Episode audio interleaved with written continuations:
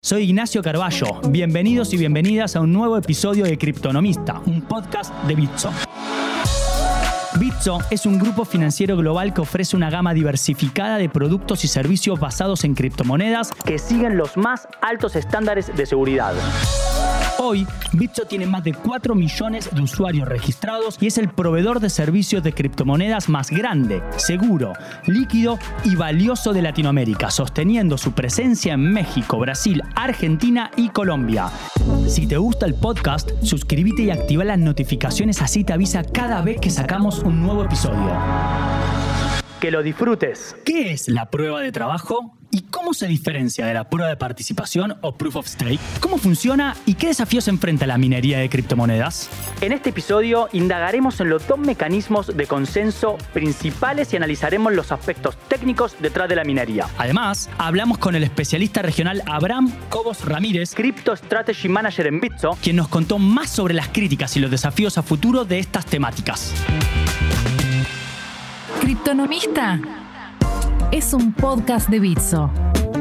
En este episodio indagaremos en los dos mecanismos de consensos principales y analizaremos los aspectos técnicos detrás de la minería. En el episodio número 2 te contamos todo acerca del funcionamiento de blockchain. En el mismo describimos que un aspecto fundamental en toda cadena de bloques es el conocido mecanismo de consenso, que al final del día son algo así como las reglas del juego en cada protocolo o blockchain. En estos mecanismos se define cómo se introducen los nuevos bloques en la red de cada propuesta, cuáles bloques son válidos, quién puede crear un bloque y cómo se distribuyen las recompensas si es que las hubiese. Dijimos que los mecanismos de consenso son, en resumidas cuentas, las normas que nos indican cómo confío en el sistema propuesto y cómo nos protegemos de los actores deshonestos. También dijimos que existen muchos tipos de mecanismos de consenso y explicamos que a raíz de esta regla surge la tan afamada minería en el mundo cripto. En este episodio vamos a ir más en profundidad sobre estos conceptos. Adelantamos que la prueba de trabajo, Proof of Work, el mecanismo de consenso detrás de Bitcoin y la mayor parte de las criptomonedas, se utiliza para verificar que cada nuevo bloque de transacciones ha sido incorporado mediante una verificación por parte de la red. Verificación que, como su nombre lo indica, requiere de trabajo y de esfuerzo. Así, para poder incorporar un nuevo bloque con información al gran libro contable que es la blockchain, es necesario realizar una cierta cantidad de trabajo que será determinada por la plataforma y tendrá una dificultad también preestablecida. Esa cantidad de trabajo o esfuerzo es distribuida entre los mineros. Los mineros son aquellos actores del ecosistema Bitcoin o cualquier otro que tenga un mecanismo de consenso similar que básicamente se dedican a verificar las transacciones de lo que se conoce como proceso de minado. Para dar una idea, en el protocolo de Ethereum, que por el momento también utiliza Proof of Work, estos nodos se llaman validadores, pero la analogía es la misma, pues al final del día están minando Ether. Un aspecto muy importante de este mecanismo analizando el caso de Bitcoin es que la dificultad se ajusta a la cantidad de fuerza de minado disponible en la red. Esto quiere decir que mientras más capacidad computacional esté tratando de resolver el acertijo matemático para validar cada bloque, más complejo será este acertijo. En el caso de Bitcoin, esa dificultad se ajusta de manera tal que sostiene, en promedio, un tiempo de 10 minutos de demora por validación de bloque. Esta norma dentro de la configuración del protocolo de consenso en Bitcoin es lo que explica que en los primeros años la cantidad de trabajo o la capacidad computacional que se necesitaba para minar un bloque fuera relativamente pequeña. Actualmente, esa dificultad ha subido enormemente y viene subiendo sistemáticamente, producto de que se han sumado grandes grupos aportando una inmensa cantidad de fuerza de minado. El ajuste de la dificultad de minería depende de la programación y los protocolos de funcionamiento en cada blockchain y en cada criptomoneda que analicemos. Si el tiempo de minado es más rápido que los 10 minutos estipulados, por ejemplo en el caso de Bitcoin, entonces se reajusta un acertijo más difícil. Este ajuste en el caso de Bitcoin ocurre de forma automática cada 2016 bloques. Esto demora aproximadamente dos semanas. En este periodo, todos los nodos recalcularán, dando como resultado un nuevo nivel de dificultad para la prueba de trabajo. Básicamente, la prueba de trabajo ha demostrado ser un mecanismo de consenso que verifica al menos cinco características. Ahora las vamos a repasar, pero si querés verlas más en profundidad, te sugerimos que escuches nuevamente el capítulo número 2 de Criptonomista. Estas son Seguridad. Proof of Work ha demostrado ser un protocolo muy seguro. Simplicidad. Es sencillo y muy fácil de implementar algorítmicamente. Adaptabilidad. Es un protocolo muy fácilmente ajustable a las necesidades de maquinaria y de hardware. Inmutabilidad. Es un excelente protocolo para resistir cualquier tipo de denegación de servicios. Y la quinta característica, aunque no es muy positiva, es su alto consumo energético. Por favor, tenemos que ahorrar energía. Lisa, si empezamos a ahorrar, los ambientalistas ganarán. Este último punto, sumado a una limitante en la escalabilidad, llevaron al desarrollo de diversos mecanismos de consensos alternativos. El problema de la escalabilidad en Bitcoin refiere a la discusión respecto a los límites de procesamiento de transacciones en su red. Esta limitación viene dada por dos aspectos. Por un lado, que el tiempo de creación de bloques está estipulado en 10 minutos y en segundo, por el tamaño máximo de los bloques creados. La capacidad de procesamiento de la red de Bitcoin, estimada y usando un tamaño de transacción promedio, es entre 3,3 y 7 transacciones por segundo. En el caso de estimaciones utilizando el mínimo tamaño de complejidad, ascendería a unas 27 transacciones por segundo. Para dimensionar, las principales marcas de tarjetas logran procesar hasta 2.400 transacciones por segundo. Bajo este contexto, el segundo mecanismo más famoso es la prueba de participación o Proof of Stake. Proof of Stake busca aportar una mayor escalabilidad a las redes que lo implementen. De hecho, es el propósito de Ethereum 2.0, la nueva configuración en fase todavía de implementación que pretende reemplazar a la Ethereum tradicional en el largo plazo. En el desarrollo de Proof of Stake, a los nodos que minan se los llama validadores. La decisión sobre qué nodo ha de validar un bloque se hace de forma aleatoria, pero dando una mayor probabilidad a quienes cumplan una serie de criterios. Entre estos criterios, uno de los más importantes es la cantidad de moneda reservada, bloqueada en lo que se llama stake, pero pueden agregarse o definirse otros alternativos. Una vez establecidos estos criterios, se inicia el proceso de selección de nodos, de nuevo de manera aleatoria, y recién ahí los nodos elegidos podrán validar o crear nuevos bloques. En Proof of Stake, el proceso es mucho más sencillo y más amigable en términos energéticos. Son estos motivos por los cuales muchos proyectos blockchain en la actualidad se interesan particularmente por este protocolo. Pero, ¿cuál es la novedad en la configuración y cómo funciona la prueba de participación en la práctica? En pocas palabras, este sistema busca incentivar a los participantes para que posean en todo momento una determinada cantidad de monedas bloqueadas. La posesión de monedas les permite ser elegidos por el proceso de selección aleatoria que se realiza para designar las tareas de minado o validación. Bajo este esquema, aquellos que tengan más reservas tienen un mayor peso en la red y mayores oportunidades de ser elegidos. Eres el elegido, el que el pergamino sagrado predijo que nos conduciría hasta la gloria. Una vez elegidos, pueden validar las transacciones y crear nuevos bloques dentro de la blockchain, permitiéndoles además recibir ganancias e incentivos por el trabajo realizado. Un punto muy importante aclarar es que la mayor tenencia de criptomonedas no garantiza per se la selección como nodo validador, pero sin duda brinda mayores oportunidades a ser seleccionado. Con esto se busca que todos los que formen parte de la red se beneficien. Podemos ver claramente cómo ambos mecanismos de consenso impulsan la minería como una actividad económica propia. Por eso, a continuación vamos a hablar un poquito más sobre este tópico.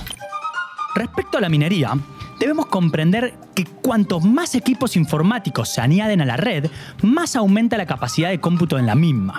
Y al mismo tiempo, se concentra mayor competencia para obtener una recompensa, lo cual, como dijimos en la prueba de trabajo, ajusta la dificultad del acertijo. Un concepto muy importante es el hash rate que es la capacidad de procesamiento que tiene una red para cada uno de los equipos que se añaden a ella. La suma de la potencia de todos los equipos dentro de una blockchain nos da como resultado el hash rate total de una red. Este indicador, que pueden buscarlo en cualquier explorador de blockchains, nos ofrece algo así como la seguridad de la red. Si el hash rate fuera ínfimo, entonces la red no tendría mineros o validadores y consecuentemente sería menos segura. Sin embargo, lejos de haber cada vez menos mineros o validadores, su número se ha incrementado. Así es que nacieron los pools de minería.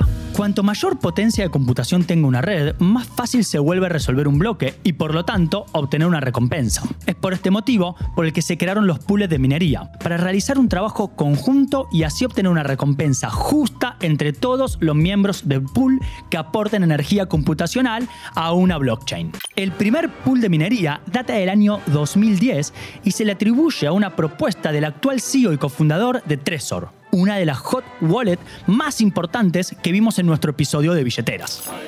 Desde la aparición del primer pool de minería, estas propuestas se han expandido cada vez más. En principio, se dedicaban solo a Bitcoin, pero luego comenzaron a aparecer pools de otras criptomonedas. En la actualidad, prácticamente todas las criptomonedas importantes cuentan con sus propios pools de minería. La razón detrás de esto es muy sencilla facilitan la minería y aseguran el buen funcionamiento de la red en general. Unirnos a un pool de minería nos garantiza más posibilidades de resolver un bloque y conseguir la recompensa. En resumen, al unirse al pool de minería nos garantizamos más posibilidades de resolver un acertijo. Para minar criptomonedas necesito tener hardware. Lo más utilizado han sido las GPU o procesadores o tarjetas gráficas. Sin embargo, en la actualidad existen equipos especializados particularmente en proveer infraestructura para el minado de criptomonedas. Los más conocidos son los ASIC. Básicamente, un ASIC es un ordenador especializado que cuenta con muchos procesadores. Si bien un ASIC no puede servirnos como una computadora normal, estos pueden perfectamente ejecutar las instrucciones necesarias para llevar a cabo la minería. Por último, según la potencia que tengamos y aportemos al pool en el cual participemos, tendremos más o menos posibilidades de obtener la recompensa de la cripto que estemos estudiando o minando. La rentabilidad al final del día va a depender de la inversión que hayamos realizado en hardware, del valor de mercado de la criptomoneda que estemos minando, de la dificultad de la red en la blockchain de esa criptomoneda y un factor absolutamente determinante que es el costo energético. Para comprender más sobre mecanismos de consenso y minería, hablamos con el especialista regional Abraham Cobos Ramírez, Crypto Strategy Manager en Bitso. Abraham, ¿cuáles son las críticas y retos a la minería bajo la prueba de trabajo? Primero mencionemos las críticas. La minería de prueba de trabajo consume mucha energía porque computadoras, a las cuales llamamos mineros, tienen que estar conectadas a la red eléctrica y corriendo para resolver el acertijo criptográfico de la prueba de trabajo. Esto consume demasiada energía y el punto más importante no es cuánta energía consume, sino de dónde proviene esta energía. Esta energía pudo haber sido utilizada para producir cualquier otra cosa en la industria, para alumbrar casas, para alumbrar ciudades, pero en cambio está siendo utilizada para producir nuevo Bitcoin o nuevo Ether o cualquiera de las cadenas de prueba de trabajo. Digo que lo más importante no es el consumo de esta energía, más la generación, porque de eso dependerá el impacto ambiental. Si una mina de Bitcoin está conectada a una planta que consume toda o produce toda la energía por medio de carbón, va a tener un impacto ambiental bastante alto. En cambio, si está conectada a una planta que genera la energía con una turbina eólica o con una turbina hidroeléctrica, el impacto ambiental es muy, muy diferente. Es muy importante tener en cuenta esto porque Bitcoin, al ser una red descentralizada y que en realidad podría consumir energía de cualquier lugar, no tiene que estar cercano a una población humana, puede resolver varios problemas de generación eléctrica porque la generación eléctrica no es un recurso constante, es intermitente. Si tú tienes una turbina eólica, el viento no siempre sopla. Si tienes un panel solar, el sol eh, no está puesto todo el día. Entonces, Bitcoin y las minerías de prueba de trabajo pueden ayudar a solucionar este tipo de problemas energéticos. Otro reto importante en, en los blockchains de prueba de trabajo es que entrar a esta industria de minería es caro para cualquier usuario. Comprar una mina puede costar más de 20 mil dólares y además ponerla a trabajar no es eficiente si lo quieres conectar en tu casa. ¿Por qué? Porque no es la misma la tarifa eléctrica que tienen en parques industriales a la que nosotros todos tenemos en nuestra casa. Entonces ese es otro reto para la descentralización de la minería. Y Abraham, ¿Cuál es el futuro de la minería bajo este protocolo Proof of Work? Lo que yo veo es que prueba de trabajo va a ser el algoritmo de minería para Bitcoin por siempre casi, a menos que te, hay un cambio muy importante en este blockchain.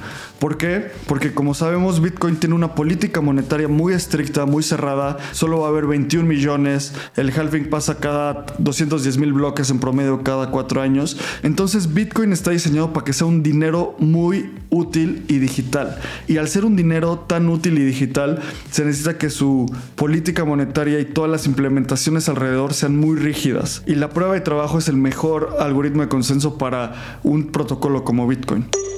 Por último, en este episodio estuvimos hablando también de Proof of Stake. ¿Cuáles son los otros mecanismos de consenso que todo criptonomista debería conocer? Primero, prueba de trabajo, que es lo que hemos estado hablando durante todo este episodio. Y segundo, Proof of Stake, que es el algoritmo de consenso que va a utilizar Ethereum para escalar es el que utiliza redes como Cardano y otras plataformas.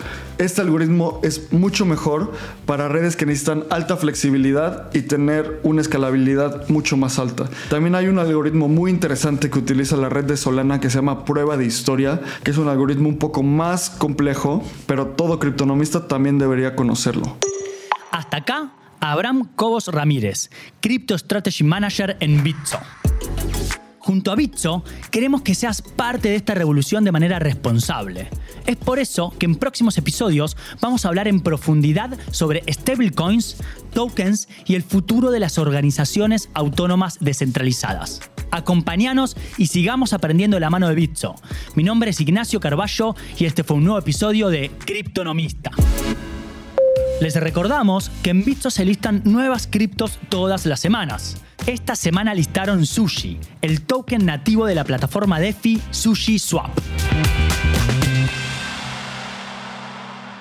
Acabas de escuchar Criptonomista, el podcast de Bitso. Dale seguir al canal y entérate de cada capítulo cada semana.